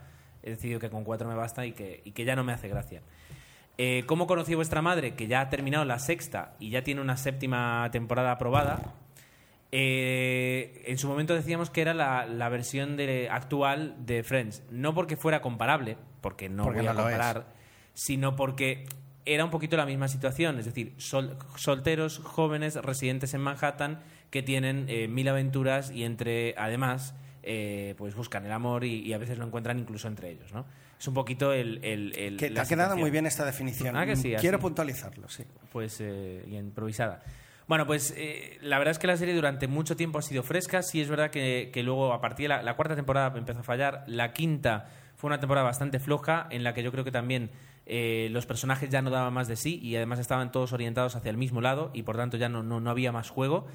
Eh, también digamos que así como Big Bang Theory tenía a Sheldon, pues eh, como conoció vuestra madre, pues tenía a Barney. Y menos pero mal que tenía incluso, Barney. incluso se llega a agotar y que esta sexta temporada han decidido pues girar un poco las tornas, eh, añadir a un personaje que ha acompañado prácticamente toda la temporada y que ha dado mucho juego, como ha sido Zooey, No he visto la sexta ya. pues eh, es la, ah, no me acuerdo, la doctora Cameron de The House, Anda. pues está toda la sexta temporada con, con- con la gente de Cómo conoce vuestra madre y eh, ha hecho que la serie pues se modifique, que incluso tenga sus momentos de drama bastante dramático, bueno, bastante no, con un punto dramático para lo que es la serie y ha levantado un poquito el listón. Ahora veremos un poquito cómo lo hace. Y por último, Community es una serie que no se parece a nada de lo que hayas visto con respecto a, a lo que pueden ser sitcoms, puesto que aquí, yo siempre le explico lo mismo, coges a seis personajes que son totalmente diferentes y muy radicales y poco creíbles, si me apuras, y lo que haces es usarlos como base para contar cualquier historia que se te ocurra, desde cualquier punto de vista que se te ocurra. Pero ¿no crees que Community no existiría si no existiera previamente Big Bang Theory? No digo No, que beba no, de la no, misma, pero el hecho de que exista un Big Bang Theory hace que seas más atrevido. Para nada, para nada. Te veo muy seguro. Seguro porque, porque desde mi punto de vista la serie está planteada de forma muy diferente. Big Bang Theory son cuatro Pero hablamos de también un grupo friki, en teoría. Pero es que, pero es que Community no es un grupo friki. Sí, desde otro punto de vista a lo mejor. No. Hay un friki. Ya hay uno de seis, pero luego también. Es verdad. Es decir, tienes a un guaperas, tienes a una ecológica, tienes a una chica joven, tienes al, al personaje de Chevy Chase que rompe cualquier cosa, tienes a una persona muy religiosa, muy familiar. Eh, son muy diferentes entre sí. Y entonces, eh, Dan Harmon, que es el creador, lo que hace es en cada episodio decir, contar una historia. A veces son historias más relacionadas con ellos, pero cuando quiere pegar el salto y contar algo que no tiene nada que ver, Muy lo hace. Eh, exacto, lleno de referencias a otras series y otras películas, y a- para eso está el personaje de Abed, que digamos es el Sheldon o es el Barney de, de la sitcom, es el, el personaje que se lleva, es el roba protagonismo, el roba, roba protagonistas de Sí, sí, roba protagonista, sí. Eh, y entonces la serie es, es, eh, tremendamente. Ya han dicho que la- para la, para la tercera temporada, hay que recordar que solo tiene dos, por tanto está más fresca, que para la terce- tercera temporada van a introducir bastantes cambios. Yo creo que también con la intención de evitar entrar en la dinámica de eso, estamos contando lo mismo una y otra vez. Aquí podríamos encerrar el- la parte de las sitcoms, ¿verdad? Y entrar un poquito más en lo que son los dramas, que tú, Tomeu, ves pocos o muchos, mejor dicho. No, ¿verdad? te diría que muchos. Venga, eh, venga, uno tras otro, así, rapidísimo. Como pues si no dentro de mañana. esto, lo que hemos mencionado antes, Anatomía de Grey, estaría aquí. The Defenders, que es una serie donde sale, ah, bueno, es una serie de abogados que yo tengo especial predilección. Es simpática, pero es verdad que tampoco es de las más llamativas. Ahora se emite en Fox aquí en España la, primera temporada. Ladrón de Guante Blanco es otra serie que va en la línea, eh, es un ex convicto ah, estafador, pues que lo deciden, ah, bueno, formar parte de un equipo policial y para, para descubrir a otros estafadores. La, también está bien. La sigo, pero menos. The Good Wife, para mí ahora sería mi serie favorita de las que estoy viendo. Es con un guion, los guiones de cada episodio de la mayoría son bastante buenos, ya estoy en la segunda temporada. Eh, bueno, hay que decir que eh, hay dos tipos de series, o hay varios, pero están las que serían autoconclusivas, por decirlo de alguna forma, que te cuentan una historia, ah, como podía ser ah, CSI, ¿no? que empiezan con un caso y hasta que no lo resuelven acaba el episodio y a O sea, veces dos. Son procedimentales, ya si me apuras. Bueno, y luego están las que llevan un hilo conductor, como podría ser los que luego mencionaremos, donde se nos va contando una historia temporada tras temporada, ¿no? Y esa historia, hasta que no acaba la serie, pues un poco el desenlace final es lo que te genera la expectativa. El caso de Good Wife es ah, autoconclusiva, son episodios, es otro drama judicial eh, ambientada en un bufete de abogados, donde cada trama está muy conseguida y paralelamente está la historia de ella junto con la relación con su marido, que también está muy logrado. ¿no? Entonces creo que aúna muy bien eh, el poder darte un episodio que acaba, que a mí me gusta porque te vas a la cama y has visto una buena historia, pero te deja esa, eh, esa parte del drama eh, te genera expectativa de cara al siguiente episodio. Saben jugar muy bien con eso. Para mí sería la recomendación de las que estoy viendo ahora. Y otra, fantástica, eh, que también habéis recomendado vosotros y que no me canso de recomendar, que es Misfits. La verdad es que es una gran serie Ahora ya sí, ¿no? de superhéroes ah, atípicos total, que yo creo que se ríe de héroes y se ríe de todo. Y la verdad es que son episodios que, que se les va la olla, hay que reconocerlo. Es una serie que también es bastante descarada, no se corta un pelo si tiene que ofrecerte un desnudo. La verdad es que es muy, muy fresca, muy divertida y quizás a veces ah, demasiado extrema, sobre todo el personaje protagonista, que ya han dicho que en la tercera temporada, siento decepcionaros, no va a repetir. Nathan. Nathan. Efectivamente, y muy imaginativa. Tomeo, te voy a cortar aquí eh, para hacer algo que hemos hecho y, y llevamos dos años haciéndolo y nunca, nunca lo habíamos comentado. Eh, este podcast se emite también en Ripollet Radio, eh, normalmente los jueves, si no voy mal, pero eh, la condición es que no puede durar más de una hora porque en la radio sí que tenemos hay una limitación de tiempo. Entonces, normalmente lo que se hace es que el, episodio lo, lo hacemos coincidir para que eh, la edición de Ripollet no se escuchen vuestros comentarios, efectivamente, os dejamos fuera, pero es que si no, no hay forma de que se escuche en la radio. Eh, y enlacemos pues el final de, de la parte en la que hablamos nosotros con el directamente con el final. Como hoy no va a ser posible porque nos queda para hablar, lo que voy a hacer es despedirme desde aquí ya de la gente de Radio y que ahora ya les engancho con el final del podcast donde pueden escuchar todas las formas en las que si alguien quiere pues puede, puede participar con nosotros. Así que aquí paramos. Y ahora ya continuamos y Tomeo te dejo hablar Te porque deja- esto ya no, es bueno, para, ya- para la gente de 00. Para ir cerrando, ah, dos series más que estoy siguiendo. Ya he mencionado, una es española, Doctor Mateo, que es verdad que ya está, no sé si cuarta, tercera temporada, bastante desgastada, porque si algo suelen hacer es repetir constantemente. El, hay series que lo hacen y te puede ser, bueno, lo que ocurrió en Friends míticamente, pues esa relación de pareja, pues que ahora me enamoro, ahora me separo, ahora me caso, ahora no me caso, que llega a ser cansino. A mí Doctor Mateo me gustaba por la frescura, porque la, prácticamente gran parte de la película, de la serie está rodada en exteriores en Asturias y me pareció una serie entretenida. Creo que al final mm, se ha quedado corta. Y para acabar, Gerardo, otra que estoy esperando ansiosa la segunda temporada es The Walking Dead, basada en el cómic eh, sobre zombies.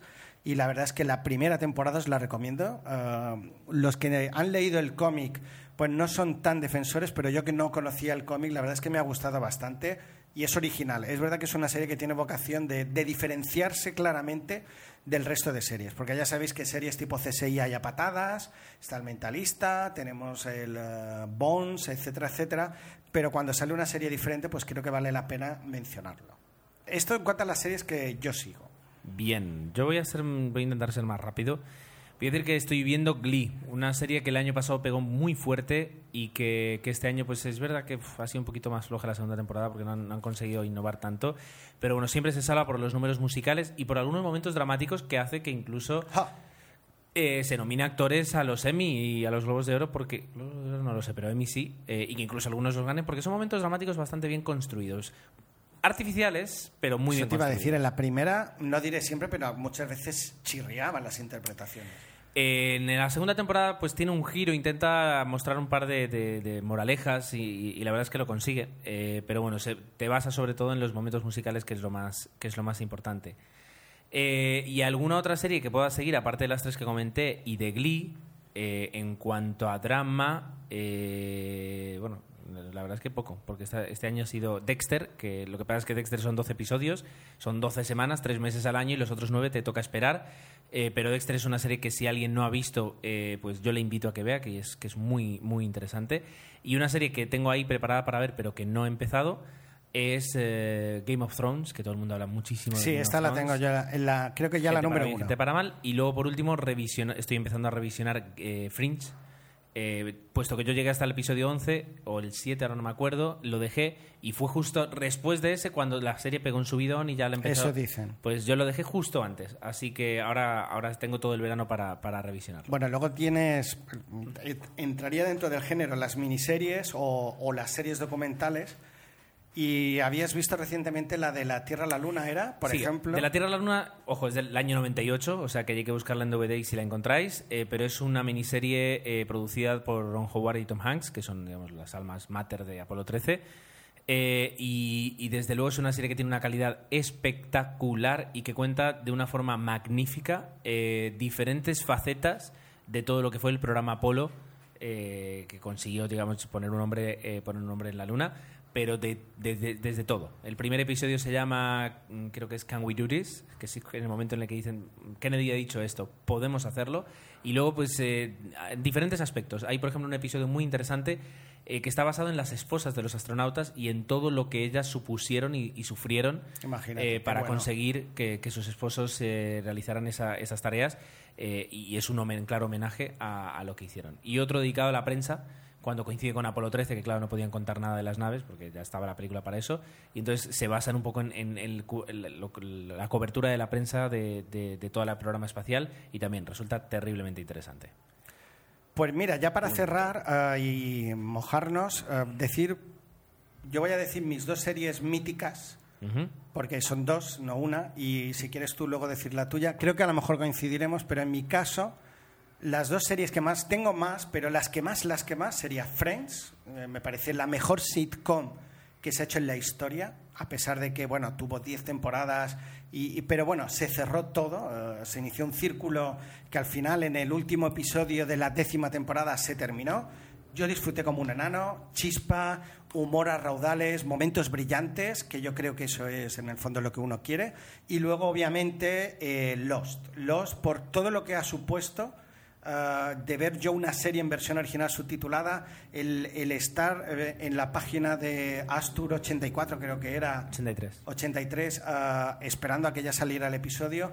Lo interesante de la trama, te puede haber parecido mejor o peor, que hay gente que ha renegado de los años que ha perdido viéndolos, yo no. Para mí me ha- los me ha dado mucho. Para mí serían mis dos series. Ah, luego hay otras, pero estas dos las que pondría por encima. Bien, eh, yo por mi parte te voy a dar tres series que yo creo que son las, las más importantes. La primera, además, por, por, eh, por, eh, cronológicamente, la primera fue Los Simpson. Para mí es la, la serie de comedia mm, que más me ha influenciado, no porque ahora yo me crea, me crea que estoy, soy amarillo, pero quiero decir, el- la clase de humor que a mí me presentan en el año 89 con 8 años es un humor que jamás había visto y que, y que se introducía por primera vez en, en las televisiones. Eh, en su momento fue ta- tan o más radical que Padre de Familia, aunque ahora lo- pues, no lo parezca. Si ahora Family Guy se lleva la palma, desde luego. Y, pero incluso ya menos de lo que, de lo que hace- era hace 10 años. Pero, pero bueno, eh, Los Simpson para mí fue espectacular. Fue un cambio de lo que se podía hacer en televisión. La segunda serie que, que, pues si Los Simpson es de mi niñez, pues eh, mi adolescencia, la, la serie por que, a la que yo más cariño le tengo es Doctor en Alaska. eh, que me demostró que en televisión se podían hacer cosas muy diferentes y muy interesantes y que le podías tener un cariño especial a toda una serie y a todos los personajes que había dentro y que se podían hacer cosas muy bonitas. Y por último, Lost, la serie de mi juventud, por decirlo de alguna forma, ha sido Lost, eh, que supone un antes y un después, ya no digo en, en el mundo de las series o del cine, sino en el mundo de la creación audiovisual. Eh, Sí. No porque no, no digo un listón, no estoy diciendo un listón, estoy diciendo un antes y un después. Eh, existe una forma de ver todo después de Lost y, y de- y antes de Lost.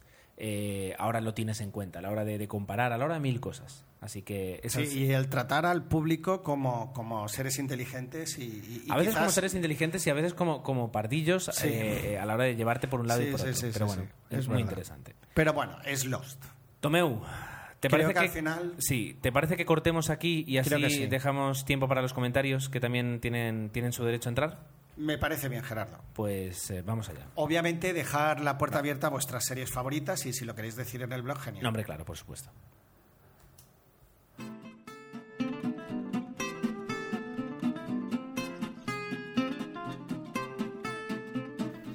Pues comentamos, comenzamos con los comentarios y esta vez lo vamos a hacer eh, no la vieja usanza, sino como lo hacemos a veces, que es entre leyendo los comentarios. A veces nos los leemos, hacemos resúmenes eh, que nos llevan tiempo. Hoy no hemos tenido, ya digo, estamos grabando un lunes por la tarde y el episodio vamos a intentar que se publique justo antes de la medianoche.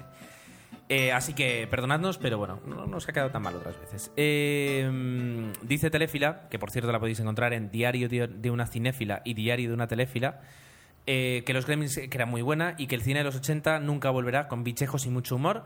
Eh, dice que no llamaría mal al inocente. eh, a una, toda se sustenta en Matthew McConaughey, como diría Tomeu, y es entretenida. y es entretenida, aunque le cuesta entrar en materia durante tres cuartos de hora. Pero al final, que el final, o sea, es bastante predecible, previsible, pero que el final está bien. Que, eh, bueno, no sé si luego tenemos otro comentario diciendo si la vio o no, pero que iba a ver Medianoche en París esta semana, seguramente. Que vio Enterrado y Machete. eh, que la primera le gustó, pero que la segunda empieza bien, pero luego va tirando hacia abajo totalmente. Y que tras consultar la IMDb, ninguna de las películas de las seis de Star Wars se estrenó un 4 de mayo, porque la explicación de por qué el día de Star Wars que dio Gerardo tiene que ser la buena. En- Por tanto, Tomeo, estás equivocado en lo que dijiste. Y dice que me ría, que, se, que, perdón, que le perdonemos que se ríe, pero que fue un momento el drama, el momento drama queen. ¿Cómo me gustó el drama queen Drama Queen. de Gerardo, eh, que ha sido muy grande eh, y que Tomeo estaba descolocado, que no lo, no lo vuelvo a hacer nunca y ya ha dicho que, eh, que lo siento, que lo siento.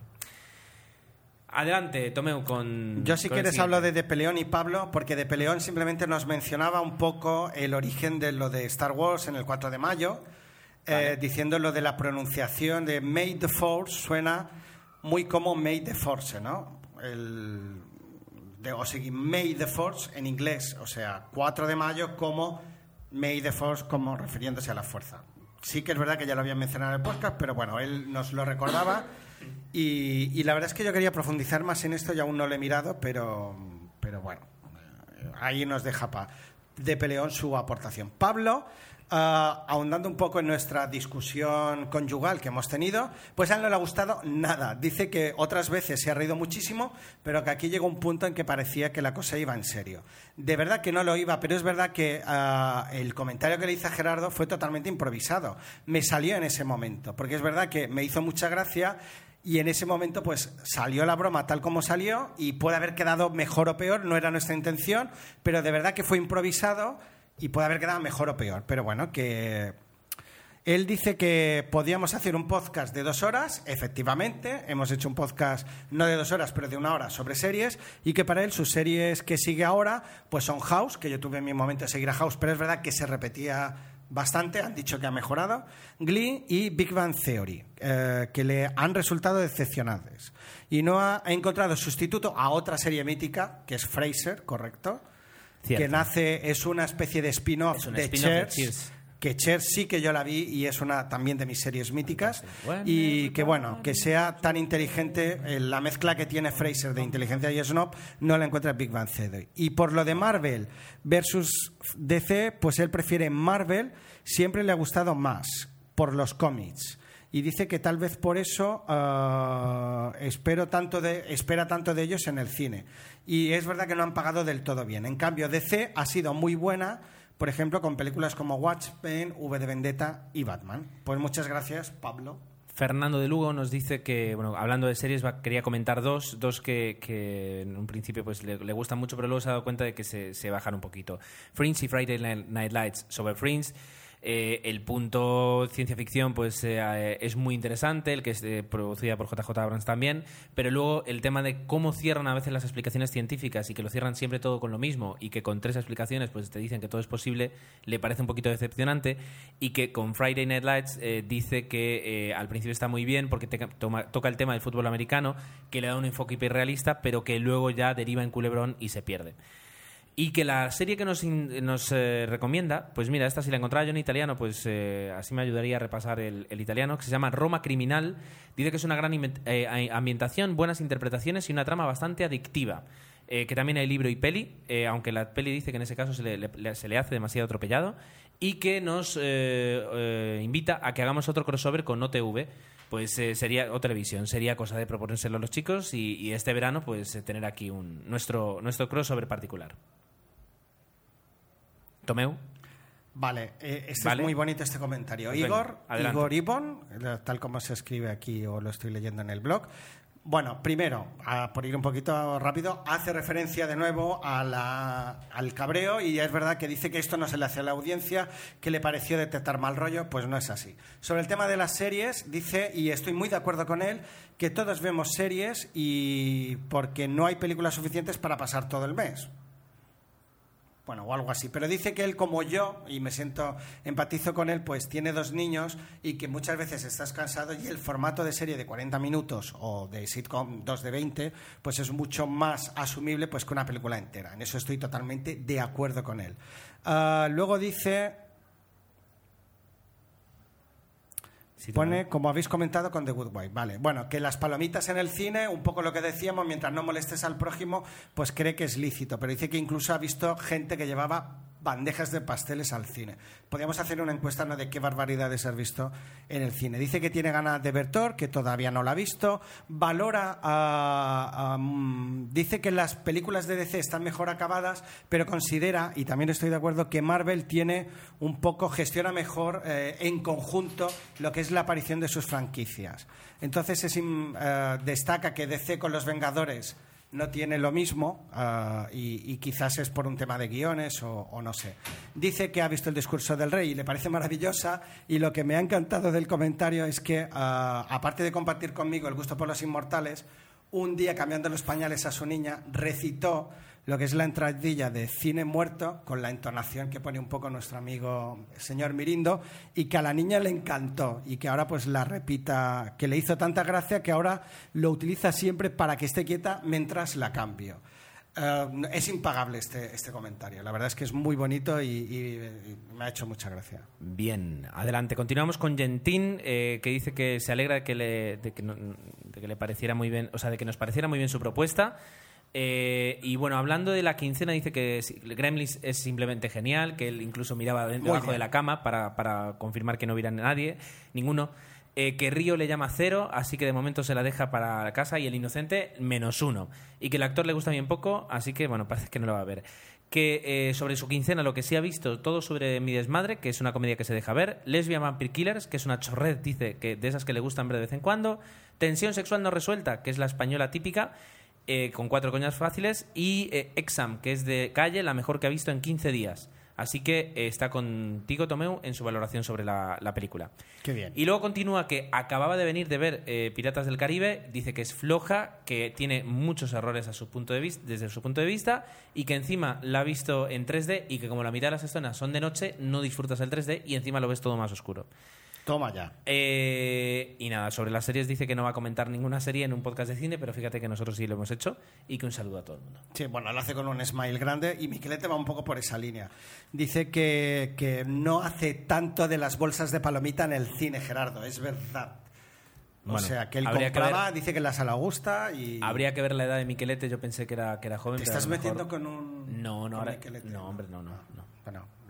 Fuera bromas. Lo que dice que ahora lo que hace es comprar, también es verdad, por valor de dos euros gominolas y que también pues tiene una bolsita llena de chuches para, para comer mientras ves la película. Dice que de las pelis que hablamos en el episodio anterior, la única que ha visto son los Gremlins y que dice que sí que ha visto muchas series, pero que no dice nada por si acaso yo ah, se lo he hecho en cara. Es broma, pero ya habéis visto que al final hemos optado por hacer un episodio de series que en el fondo también se lo merecía. Y dice que por qué, ya nos lo preguntó Mical el otro día, ¿por qué no decimos la frase final del cine? Pues porque a veces nos lleva mucho curro encontrarla, otras veces por, por Y- velocidad, no sé. Y ahora nos vamos a hacer los ofendidos. Y porque como durante casi tres años nadie hizo prácticamente jamás un comentario. Alguno dijimos, hubo. Algunos dijimos, esto es que la gente no lo escucha. Y entonces dejamos de hacerla. Pero bueno, ahora que nos lo pedís, a lo mejor en el futuro sería chulo re- Esto es, lo de la mujer en el futuro es como cuando tus hijas te dicen, vamos a ir a Euro Disney, y tú, bueno, va a veremos Alguna más vez adelante. más, correcto. Sí. Veo que has pillado, has pillado la onda, güey. Ey, ¿qué pasó? Bueno, eh, ya está, Tomeu, ya. Tienes que, Sí, ya hay está, que ya resumir acabado. mejor los comentarios, ¿eh? ¿Estamos de acuerdo? Que hay, que resumir, hay que resumir mejor los Ah, me- comentarios. Te- te pero exce- este ha sido te cortito comparado Ya, pero te excedes un poquito, un poquito. Porque ya te estás metiendo Mira. conmigo. Date cuenta, me pides disculpas al principio. Ya, ya, pero si haz las Y cosas estamos bien. intentando imitar otra discusión, no vale No, la pena. haz las cosas bien. Bien, Telefila dice que ayer finalmente vio Medianoche, Medianoche en París. Dice que, sin ser de lo mejor de Allen, le gustó, que la historia le parece chula eh, y que además le gusta el, contrapunto entre el protagonista, eh, que, es de una forma, y toda la gente que le rodea, que no tiene nada que ver con él. Dice que no está mal y que además, dice, eh, dice, se sabe que en las películas de Woody Allen hay mucha conversación y poca acción y que París sale tan bonito como es, incluso bajo la lluvia, y desde luego que es así, sale precioso París. Moen se nos, bueno, habla un poco, se mete contigo diciendo, jo, al pobre Tomeu lo dejé muy corta, lo dejaste muy cortado. Bueno, ya hemos dado explicaciones suficientes, pero me llama la atención, la verdad es que casi todos habéis mencionado el hecho y bueno, no, creo que haga falta reiterar en eso. ¿Que, ¿Qué opinamos del director Stephen Chow? Pues hasta que has mencionado las películas que has dicho, pues no sabría decirte. Pero yo sí que he visto Shaolin Shocker y Confusion, las dos.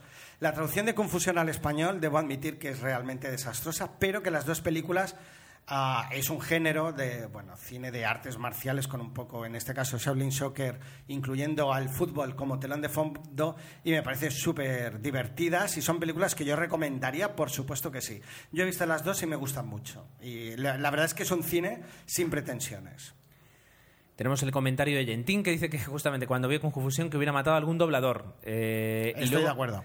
Eh, sobre el comentario de Telefila sobre Gremlins, nos comenta algo muy interesante y es que en el cine Ur- eh, Urgell, en Barcelona, se están haciendo reposiciones de películas de los 80 y que todo se hace la vieja usanza, las colas, eh, el, tener que coger sitio, el subirte a balcón o platea, que si la gente aplaude, etcétera, etcétera. Y fíjate que han puesto pelis del tipo Alien, Terminator, Encuentros en la tercera fase, Acorralado, o sea que es un poquito vuelta a tu juventud, Tomeo, yo creo que tendrías que ir. Y de que este mes de... Qué eh, buen acorralado. La este- daban ayer en la tele. este mes de junio es el último que lo hacen antes del verano y que el 2 de junio es Robocop y Carretera al Infierno, el 16 de junio Harry el Sucio y Taxi Driver y el 30 de junio Regreso al Futuro y ET.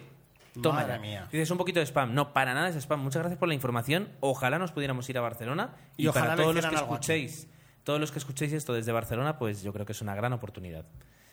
Te toca el de Sp- Spider Jerusalem. Uy, pues Ah, no le acabo de leer, pero bueno, dice que Los Gremlins es una película que le encanta, no sabe si por la nostalgia. Y un dato súper chulo es que ese mismo año se estrenó Super Detective en Hollywood, de Eddie Murphy, que me encantó, Los Cazafantasmas, que me encantó, y nada menos que Indiana Jones y el Templo Maldito. ¿Por qué nos dice Spider, recordamos ah, que ese año hubo tantas películas y a veces somos incapaces de recordar a veces las más recientes? Pues tiene toda la razón. La nostalgia no lo sabemos, pero los 80 fue una gran década, al menos para el cine. Yo creo que la, capacidad de sorpresa que muchas veces lo hemos dicho todavía la teníamos intacta. Películas como de Woody Allen, pues dice Spider que habrá visto unas 20. Eh, dice que son mejores las de su etapa menos Woody Allen. eh, para, son mejores las de su etapa menos Woody Allen ambientadas en Londres. Qué curioso. Las últimas cuatro no le han gustado nada. Eh, dice que para él la mejor para mí es Misterioso Asesinato en Manhattan, la que has visto tú antes. Los cascos, Tomeu, los cascos. Qué bueno. Póngase el los problema, cascos. uy, perdón. El problema es que eh, eh, como si la, bueno, mal, mal, mal. Perdón, que estoy aquí un poco despistado. Que total, que Vicky Cristina Barcelona le parece otro desastre y que se queda un poco pues con, con las películas que antes hemos mencionado. Y es una comparación que hace que yo he hecho siempre y lo compara con Almodóvar, ¿no? Que te ocurre que te encanta o lo odias. Y efectivamente yo creo que es así. Almodóvar también tiene una forma, yo creo que Woody Allen intenta hacer una peli anual y Almodóvar cada dos años, pero es eso, son películas que puedes odiar o, o- o te puede encantar. Dice que el tema de las series, lo he dicho varias veces, ahora mismo ah, cree que hay mejores guionistas en series que en películas. Eso se traduce en la, calidad y sobre todo en la cantidad de series que se estrenan al año. Que obviamente, y es verdad que no lo hemos dicho, a veces es imposible seguir todas las que nos gustaría. Y que el cine en este sentido está cada vez peor, ya que hay más secuelas, precuelas y otras obras que producción propia. Eh, es una pena porque en ese sentido también. Dice que mm, también ha comido el palomitas con bolsa en el cine y no hace tanto. Simplemente dice que hay que remontarse a la época de los acomodadores con liternita, que es verdad que eso ya ha desaparecido. ¿Cómo que no? Bueno, no, es verdad que sigue habiendo, sí, sigue, sigue habiendo porque a veces entras con la película empezada y nada. Bien, pues eh, Igor Ivón tiene aquí Perdona, respuestas a varias preguntas. Tres preguntas. Que son las que va a responder Igor Iván. Que las la que va- primera. ¿Cuál es la primera película que la primera, recuerdas? la- ya voy yo, ya voy yo, ya voy yo. La primera, ¿cuál fue la primera pregunta, la primera película que, re- que re- recuerdan haber visto en el cine? Pues Igor Iván dice que fue Star Wars, que a la tiene de infancia de seis años y que consiguió embaucar a toda su, su familia para verla siete veces. Yo, ¿Cuál King fue, la, de Jessica Lange. ¿Cuál fue la primera versión de sin- eh, que vieron sin familia y con los amigos? Pues en este caso un astronauta en la corte del Río Arturo en el año 79 en una sesión doble. No y con amigos que, eh, y que se acuerde sería Dune. Eh, y si alguna vez hemos ido al cine solos, eh, si recomendamos, recomendamos la experiencia, pues Iván dice que sí y que últimamente desde que tienen niños lo hacen más que nunca porque a veces no le gusta a su esposa la película que él quiere ir a ver y que de- además lo recomienda y yo también lo recomiendo en sesiones donde sepas que no va a haber mucha gente porque de alguna forma es como si estuvieras tú solo en el cine. Eh, y justamente solo fue a ver hace poco Thor, que le pareció bien, que bueno, es, un- no es muy palomitera, que entretiene, que tampoco pidas nada, y que Kenneth Branagh no pinta nada ahí porque no hace nada. Y con la escena añadida al final dice que se reafirma más en que Marvel tiene más visión de conjunto que DC. Yo sí que he ido al teníamos- cine solo. Es importante. Digo que hay películas que puedes ver solo y las disfrutarás más, pero otras tienes que ir con amigos. Pero recomiendo el ejercicio, claro que sí. Siguiente Ramón Rey. Ramón Rey dice con todo el cariño y respeto del mundo que es necesario rellenar la parte de la quincena hablando de series de forma tan por encima y sin que el podcast tenga ninguna tradición seréfila. Yo creo que la tradición la hemos establecido al hablar cada quincena de las, de las series. Es verdad que lo hacemos por encima, pero como hacemos por encima las películas que mencionamos en la quincena, que algunas se merecerían un comentario más largo. Yo creo que hacemos bien, creo que lo vamos a seguir haciendo y, un poco respondiendo a Ramón, pues el episodio de hoy venía a darle un protagonismo que no se lo hemos querido dar otras veces, pero que hoy se lo merecía. Pero yo creo que sí que hay que hablar de ellas en las quincenas. Comentario de Moen que dice que la cuestión de Stephen Chow, que decía antes, era por reivindicar un poquito la comedia heavy, eh, pero es verdad que tiene pocas películas que se puedan ver dobladas y aún así. Dice que CJ7 eh, dice que cree que sí está doblada y que luego tiene algunos clásicos en China parodiando las películas de Jackie, Chan llamadas Fight Back to School o eh, demás parodias de series míticas en China como la llamada God of Gamblers 2. Bueno, Gentin responde que ah, recomienda ir al cine solo. Lo malo es que no puedes comentar las películas. Que dice que Superman 4 fue la primera película que recuerda haber ido al cine, con su hermano también. Y con amigos cree que fue el protector más desafío total. Jolín, buen programa doble. Y su primera película solo fue Dark Water, en versión original japonesa. Luego tenemos el comentario de Fernando Lugo que dice que lo que quería hacer era plantear una pequeña batalla de pelis versus series, eso no es lo que hemos hecho exactamente, y que respondiendo a Spider eh, le dice que la primera que fue a ver con sus hermanos fue Regreso al Futuro 2 y ojo, lo que le rompió y normal fue que antes le pusieran el tráiler de Regreso al Futuro 3. Quien haya visto la 2 y la 3 eh, te, te darás cuenta que te revientan la película. de la Totalmente. película. Y que la primera que fue a ver con amigos fue Tango y Cash. Dice que no era recomendada Qué para mayores de 13 años Qué y que buena. fueron los malotes porque fueron, fueron jóvenes. Qué grande Tango y Cash. Y que ir solo al cine es una experiencia del todo recomendable. eh, que fue a ver enterrado y, y se alegró de no ir a verla con amigos porque la sensación no hubiera sido la misma. Eh, y un saludo a todos. Y dice que son, es de los que no les molesta que eh, se hablen de series. Pues fíjate, aquí, de hecho, eh, hemos hablado de series.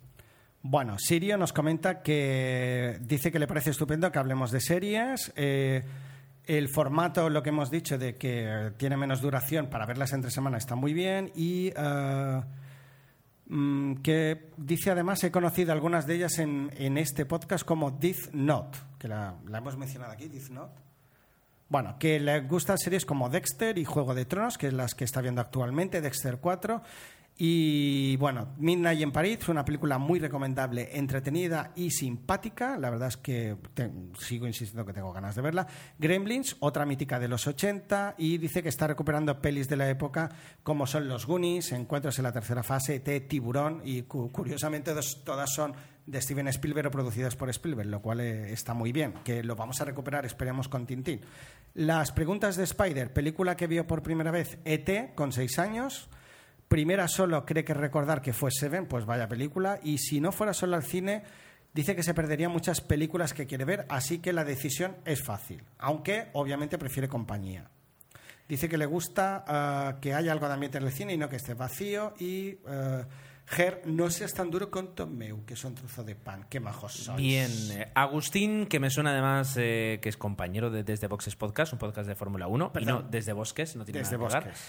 Dice que intentó ver las películas eh, para poder hablar bien. Dice que Camino a la Libertad no le gustó y que también vio eh, Pa Negra y que Pa Negra sí que le gustó. Dice que es verdad que no es, como tú dices, una obra de arte para que se lleve tantos premios, pero que tal y como está ahora mismo el cine español, pues que sí lo entiende.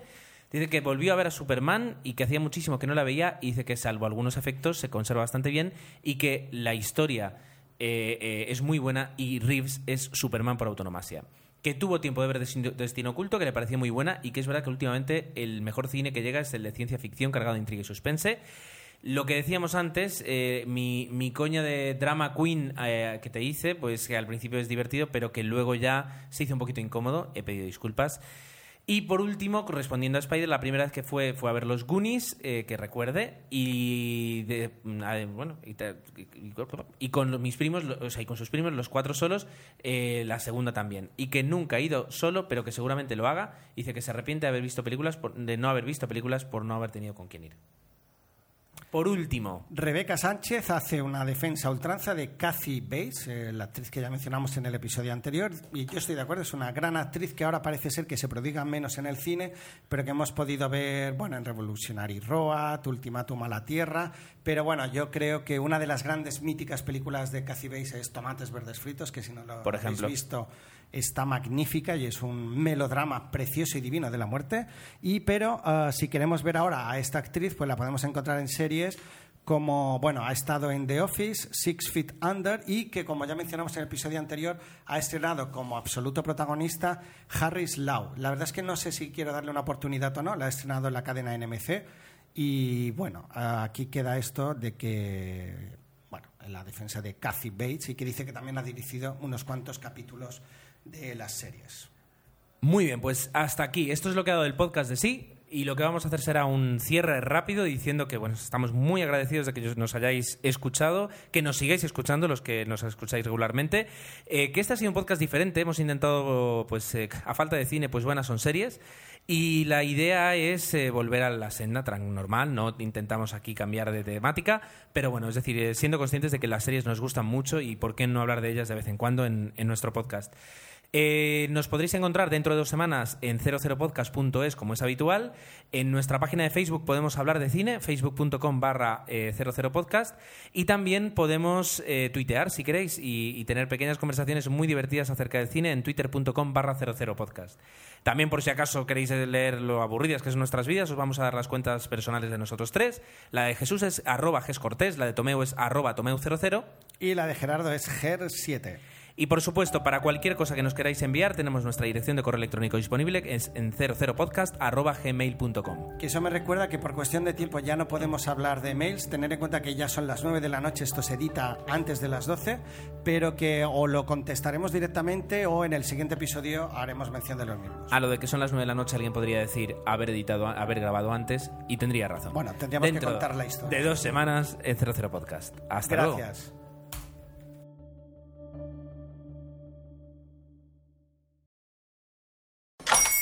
Hola, buenos días, mi pana.